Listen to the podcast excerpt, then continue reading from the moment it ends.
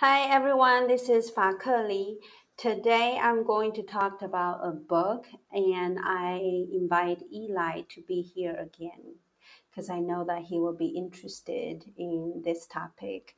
The book is called The Tyranny of Merit. It's written by Michael Sandel. He is an American political philosopher at Harvard Law School. So, why I invite Eli here? Because I think he knows a lot, or he has some comments about the more you work, the more you successful, uh, the more successful you will be. What do you think, Eli? I think that that's a myth. And mm-hmm. so, yeah, I don't know that I'm in a place where I would call it the tyranny of meritocracy. I don't know. I haven't read the book myself yet, but I mm-hmm. think that's a provocative title and it sounds like an interesting topic. Okay, so you are in the right room today. The book is Sandel's critique about how American society has this credo that you can make it if you try. So, in my words, I would just say you can be successful as long as you work harder and harder and harder. So, Eli, you say that you think this concept, this kind of credo, as American, you think it's a myth. What do you mean? Can you elaborate on this a little bit more? Sure. Um, I just, I just don't believe that. I mean, you look at the breakdown of societies, and you see the increasing wage and wealth gap mm-hmm. uh, between different classes in society.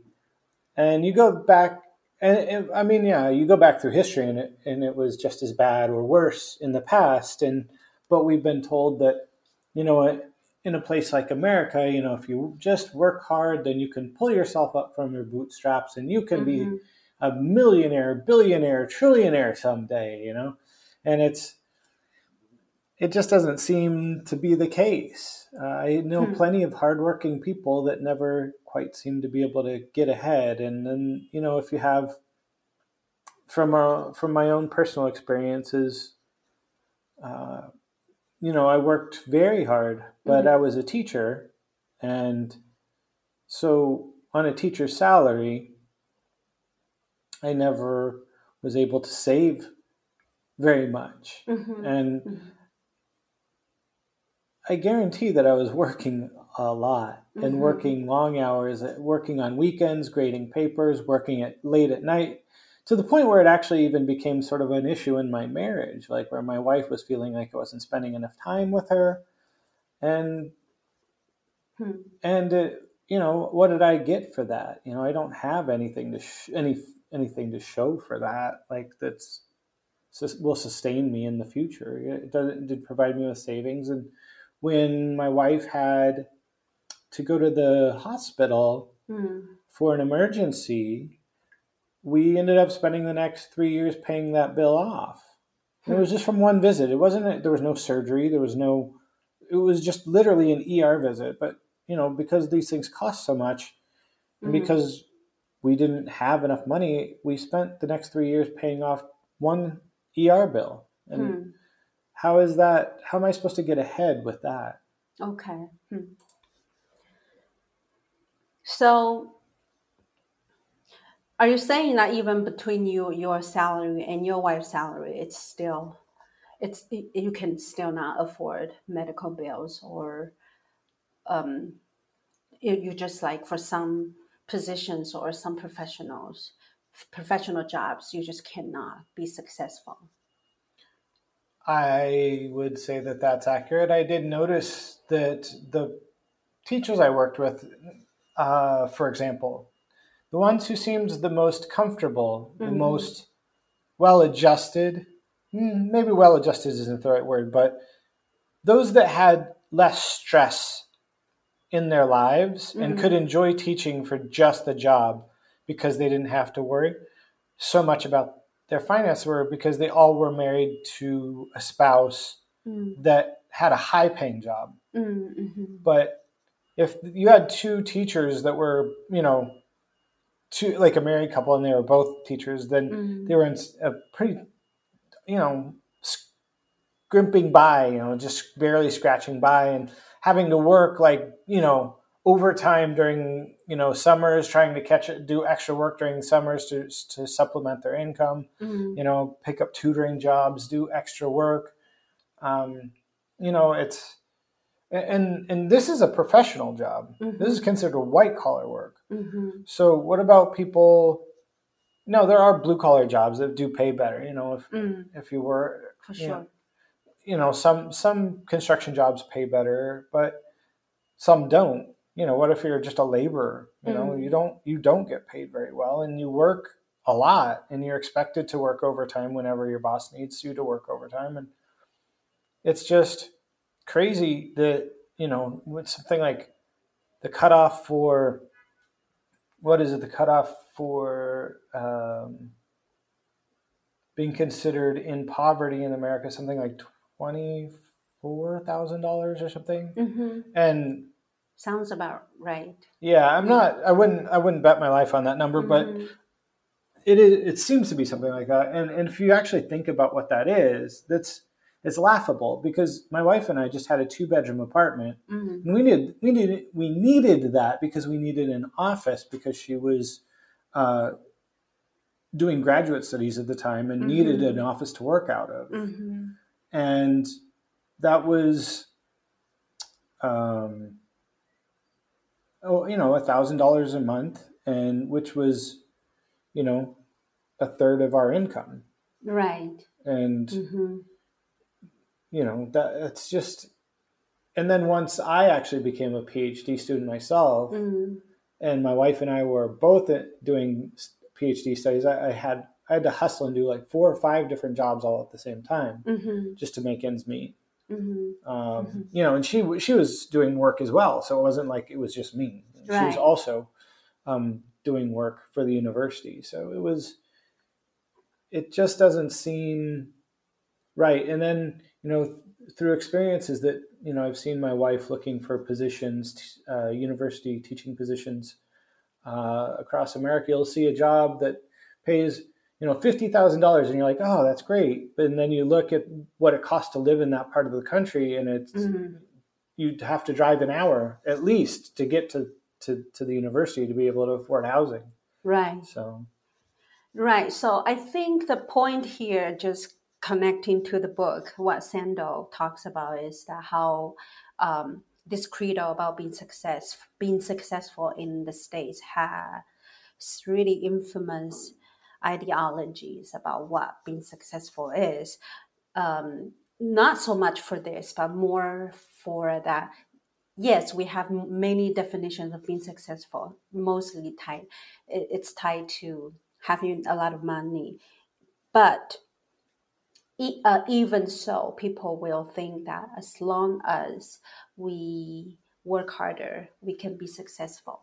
So Sandel, Sandel argues that we must reconsider the con- concept of being successful and being a loser that has to go along with globalization and neoliberalism in Sandel's book. So here for our, audi- for our audience, let me just kind of briefly define what globalization is.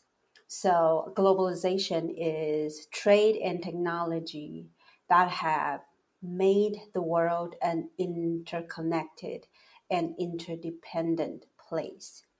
And neoliberalism is market oriented reform policies such as deregulating governmental governmental control and capital markets and lowering trade barriers, reducing private uh, privatization and state influence in the economy.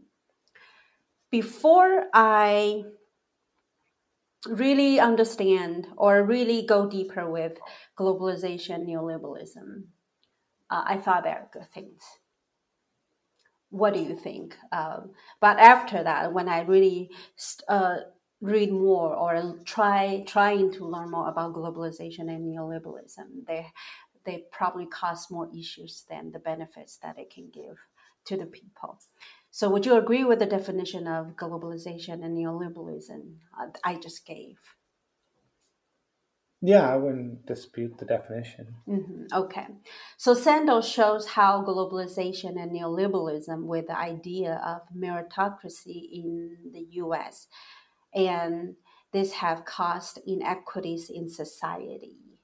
He challenges the idea of winners and losers by saying this. So I'm going to just read his quote uh, from the book. Again, for our audience, if you're interested, you can just search Michael Sandel's The Tyranny of Merit. So he says, at the heart of this failure is the way mainstream parties conceived and carried out the project of globalization over the past four decades. Two aspects of this project gave rise to conditions that fuel populist protest. One is its technocratic way of conceiving the public good. The other is its meritocratic way of defining winners and losers. The technocratic conception of politics, politics is bound up with a faith in markets, not necessarily unfettered, laissez-faire capitalism, but the broader belief that market mechanisms are the primary instruments for achieving the public good. Still the quote, he says, this way of thinking about politics is technocratic in the sense that it drains public discourse of subst- substantive moral argument and treat ideological uh, and treat ideologically contestable questions as if they were matters of economic efficiency, the province of experts.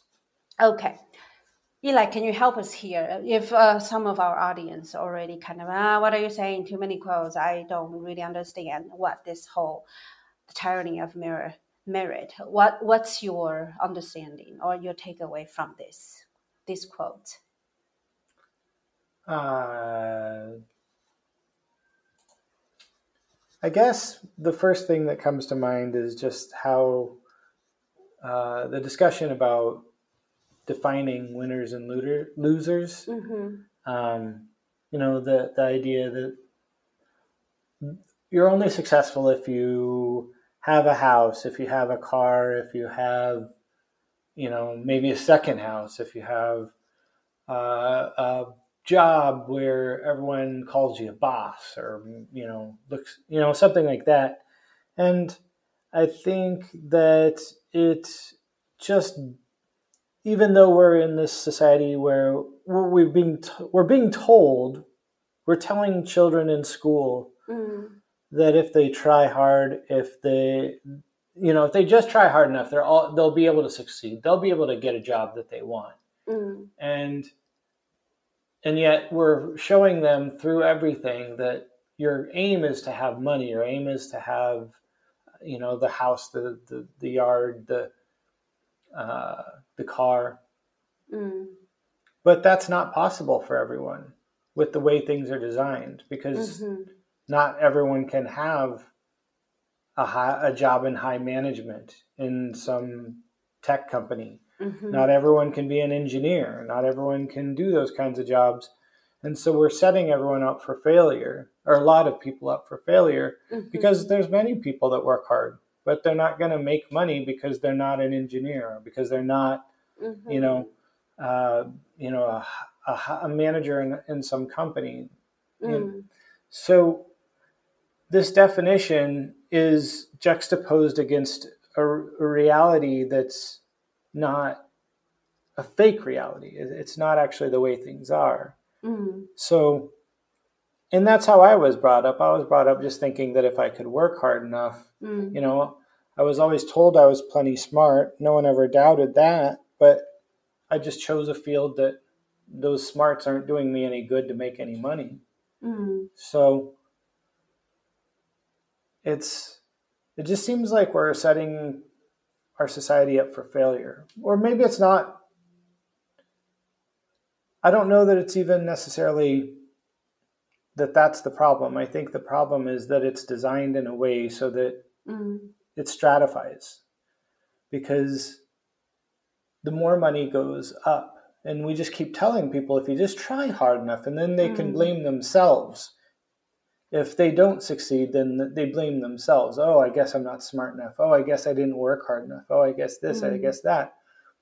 But I don't think that that's true for most people. I mean, mm. of course, there are people that are lazy. Of course, there are people that aren't smart. But there's there should be, being that we consider ourselves an advanced society. Mm-hmm. By this point, you shouldn't have to be really smart, and you shouldn't have to be working all the time to be able to make it, to be able to have a home mm-hmm. that's yours. Mm-hmm.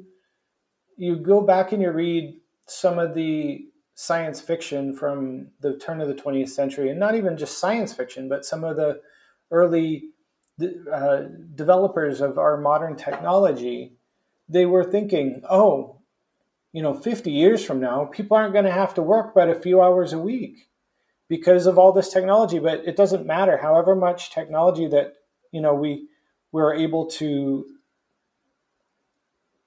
you know use to become more productive mm-hmm. our productivity isn't being reflected in our pay mm-hmm. Mm-hmm. you know if you look at the way how how american workers for instance because I, I am more familiar with american um, economy than right. than other other economies but in mm-hmm. the american economy you know it's something like the productivity of the average worker in America has gone up like a ridiculous amount. Like it's something like 50 fold or something. And hmm. in that same time, the wage has remained stagnant. Like it's basically not even kept up with inflation, let oh, alone oh, wow. hmm. keeping up with productivity. So corporations are making more money, but their workers aren't. So it, hmm. it just seems to be that we are lying to people. We're, we're not being honest about their chance at success. Mm-hmm. So, um, while we are kind of critiquing that this whole ideas of, of being successful, and then also um, what you said, like the the kind of a gap that uh, you have observed. Um, elites will, uh, in Sandel's book, elites will really tr- believe that their what they have, the, their achievement is really by what they have worked for, like they deserve it. That kind of ideology.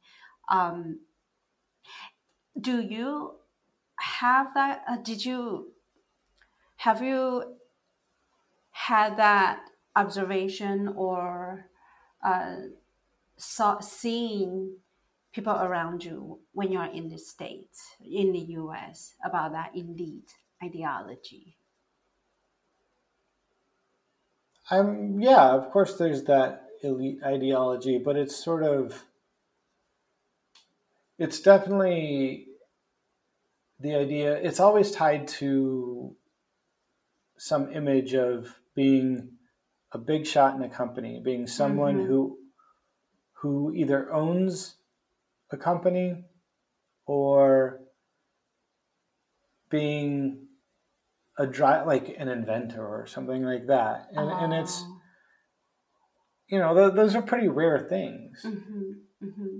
and so the idea that just being smart and hardworking i mean look at Tesla, look at not the company, I'm talking about Nikola Tesla, the man. Mm-hmm, mm-hmm. He was incredibly smart and incredibly creative and worked all the time and was had nothing at the end of his life.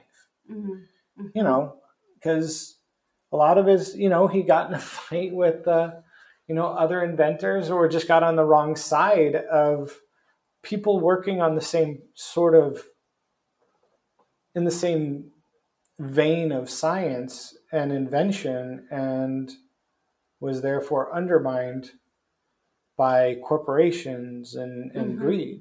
Mm-hmm. You know, so it, it's, which is ironic that that's what the car company is named after now. But anyway, mm-hmm. um, but yeah, I think there's plenty of, I think we all probably know someone in our lives that is hardworking, smart, mm-hmm. And creative and just always down on their luck. So, would you say that we should challenge the idea of being successful instead of the um, salary gaps? I think they both need to be challenged. Okay. So in Sandel's book, uh, his book, The Tyranny of Merit, I feel like he's more critiquing the idea of successful ethics. Um, again, um, the quote, I'm going to just read his quotes, his argument about uh, his critique of success ethic. So people, he said that people care not only about how much money they have, but also about what their wealth or poverty signifies for their social standing and self-esteem. If you were born into the upper reaches of an aristocracy, you will be aware that your privilege was your good fortune, not your own doing. Whereas if you ascended through effort and talent to the apex of a meritocracy, you could take pride in the fact that your success was earned rather than inherited. Unlike arist- uh, sorry here, aristocratic privilege, unlike aristocratic privilege, meritocratic success brings a sense of achievement for having earned one's place. So, from this point of view, it is better to be rich in a meritocracy than in an aristocracy. I think it's an interesting argument. What do you think? Mm, I mean, there's it goes along with the the idea that um, we we we respect people who we see w- that worked hard to get where they're at. Mm-hmm. Um, but I think that that there it's a double edged sword, like I was just saying Mm. because mm then if you don't have success after working hard, then you question why. You question, mm.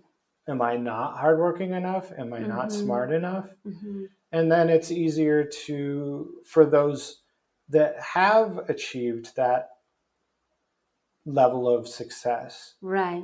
In air quotes, success, mm-hmm. that to then just justify keeping everything that they have and to not help those that need, you know, that could use a, a bit of help mm-hmm, to, mm-hmm. to, to round that corner, to get over the hill, whatever, how, whatever metaphor you want to use. Mm-hmm.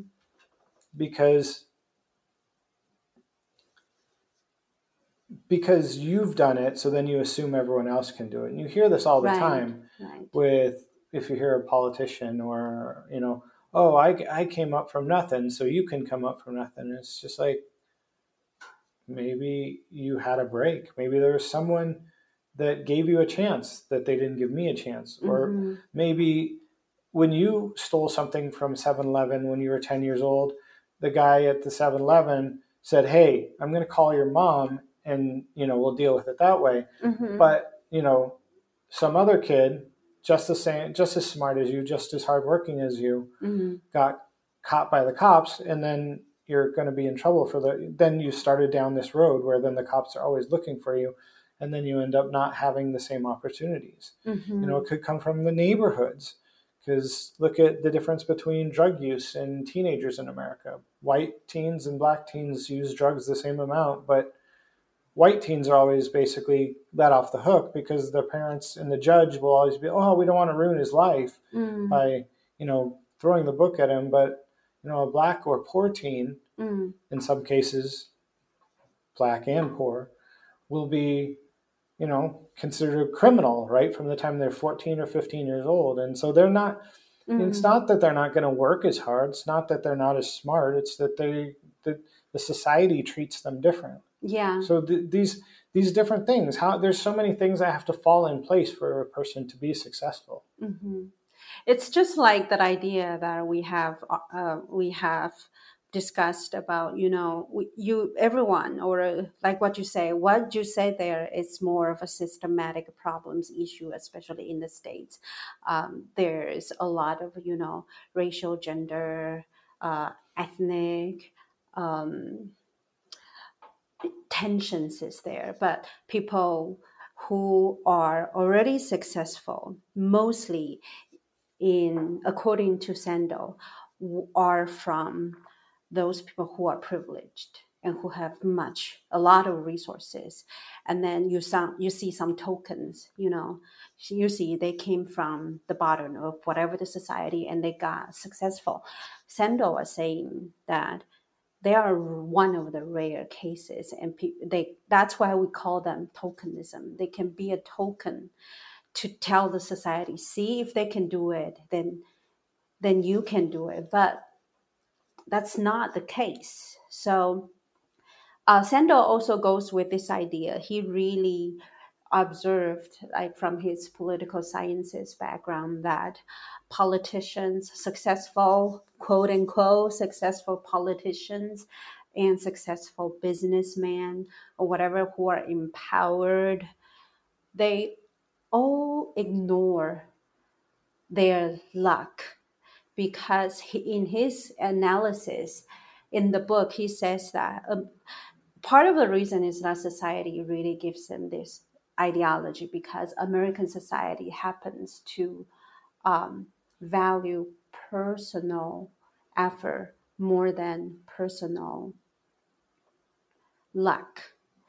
Whereas he did some analysis in Europe, most countries like German, um, German and which one? I don't remember the other one. I don't want to just say one name, but German, like Germany, they actually don't believe that much about personal effort. That's part of the reason that their social welfare systems are so strong because they believe that sometimes people get unlucky mm-hmm. and they might just go to the pit of their lives. And then society has or as a nation they should just help out. So i think that's also interesting case to go against this whole meritocracy in the state. Mm-hmm.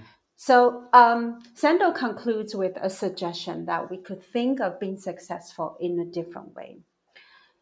So he say that uh, again that's the quote that's from the book he says that the meritocratic conviction, conviction that people deserve whatever riches the market bestows on their talents makes solidarity an almost impossible project. For why do the successful owe anything to the less advantaged members of society? The answer to this question depends on recognizing that for all our striving, we are not self made and self sufficient.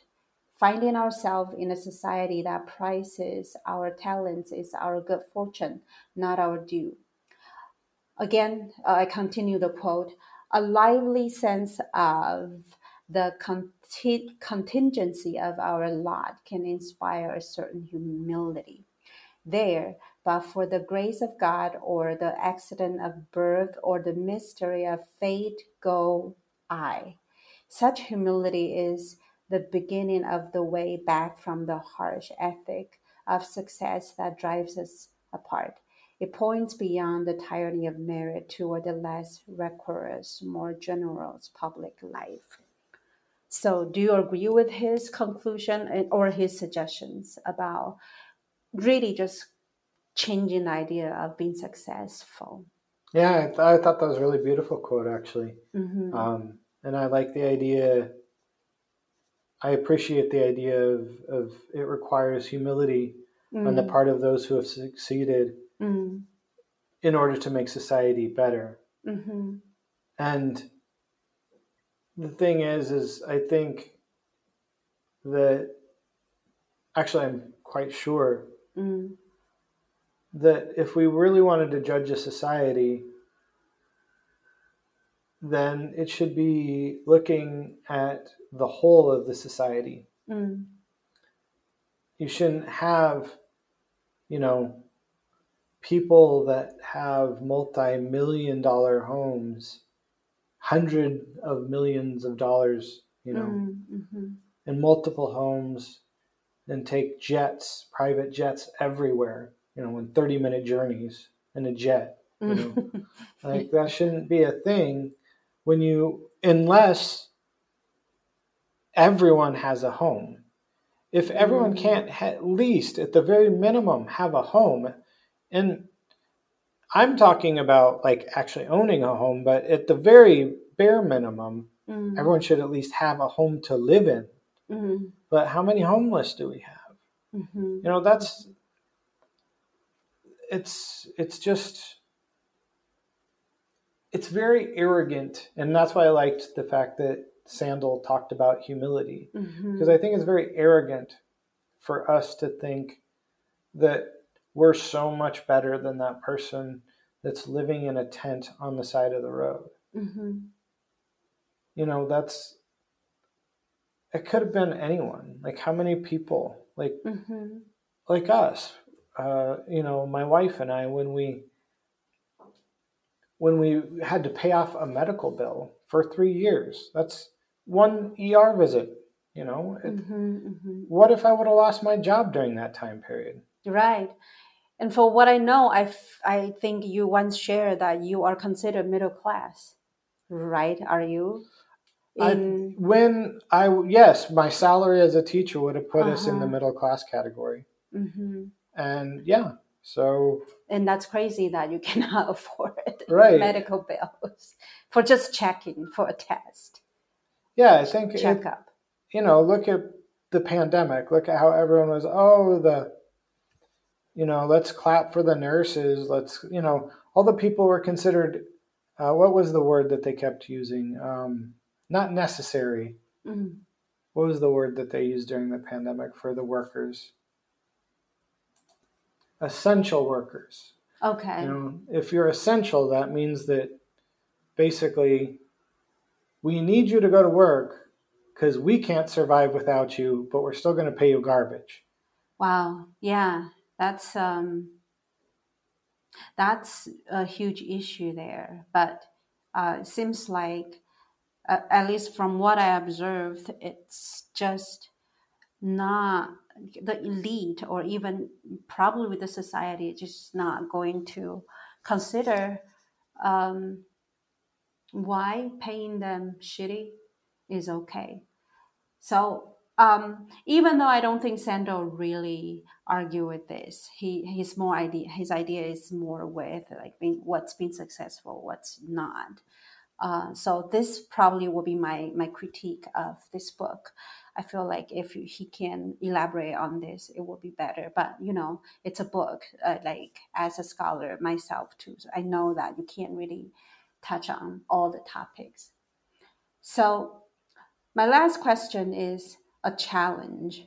If you don't know, I am not asking, I'm not expecting you have the answer, but I'm just curious um, that do you think this whole idea, ideology of meritocracy in the United States can change um, as a whole? I think it, I don't know. The system is pretty entrenched Mm, and it fights back. The system fights back. hmm hmm It's it's hard to overcome. mm, you know once people you can start poor. Because th- the thing is if you do end up succeeding you start poor and you end up rich.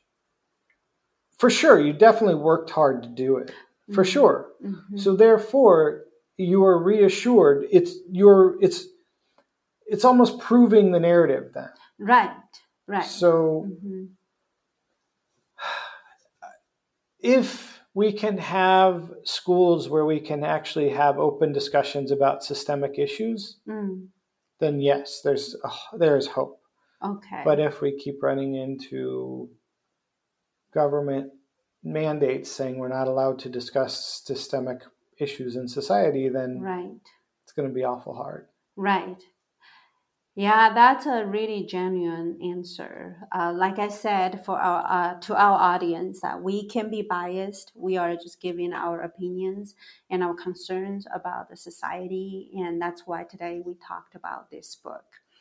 Thank you, Eli, for coming today. You're yeah, you're welcome. It was nice to talk with you. Yeah, hope that you can be here with us next time. Sure. Have a nice day. Bye. Bye.